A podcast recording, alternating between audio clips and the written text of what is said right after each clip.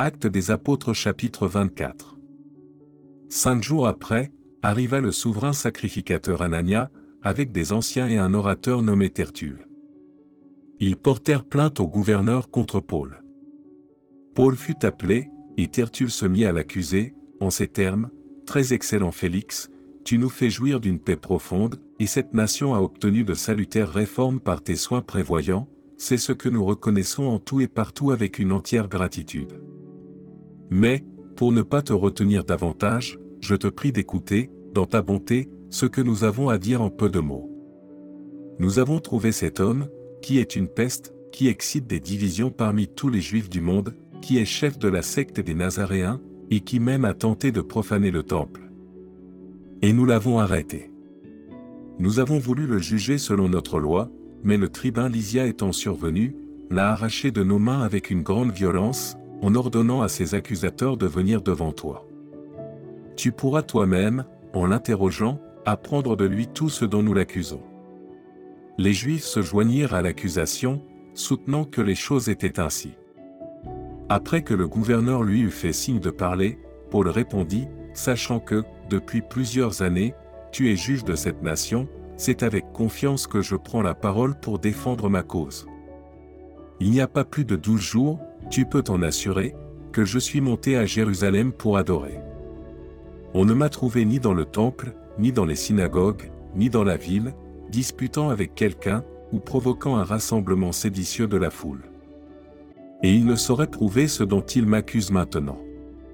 Je t'avoue bien que je sers le Dieu de mes pères selon la voie qu'ils appellent une secte, croyant tout ce qui est écrit dans la loi et dans les prophètes, et ayant en Dieu cette espérance, comme ils l'ont eux-mêmes, qu'il y aura une résurrection des justes et des injustes.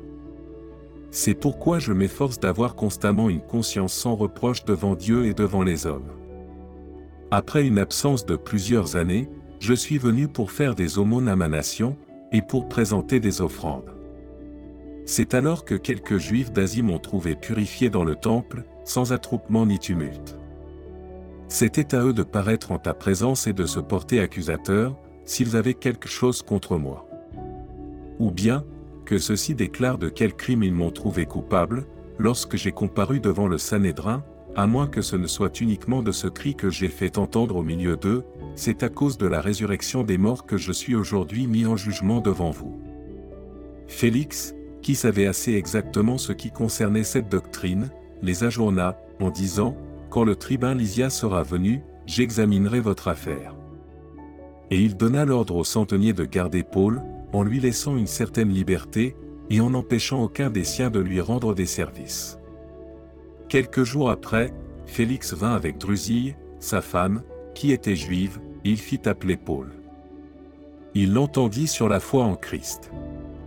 Mais, comme Paul discourait sur la justice, sur la tempérance, et sur le jugement à venir, Félix, effrayé, dit, Pour le moment retire-toi, quand j'en trouverai l'occasion, je te rappellerai.